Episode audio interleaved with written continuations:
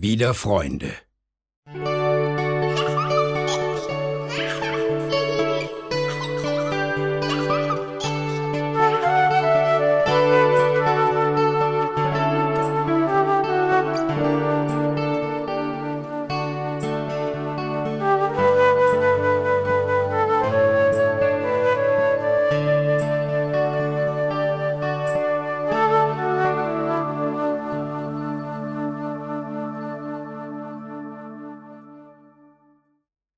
Der kleine Braunbär und der kleine Schwarzbär sind gute Freunde.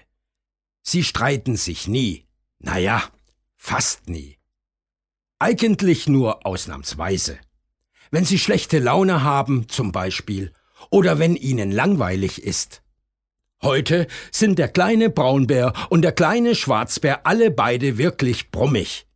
Deshalb streiten sie sich um einen Tannenzapfen um einen besonders schönen natürlich, der ist glatt und fest, plank und braun. Noch niemand hat jemals einen so wundervollen Tannenzapfen gesehen. Er gehört mir, sagt der kleine Braunbär. Nein, mir, sagt der kleine Schwarzbär. Ich hab ihn zuerst gesehen, behauptet der kleine Braunbär. Aber ich hab ihn aufgehoben, behauptet der kleine Schwarzbär. Gib ihn sofort her, knurrt der kleine Braunbär. Wieso denn? knurrt der kleine Schwarzbär. Also fängt der ganze Streit wieder von vorn an.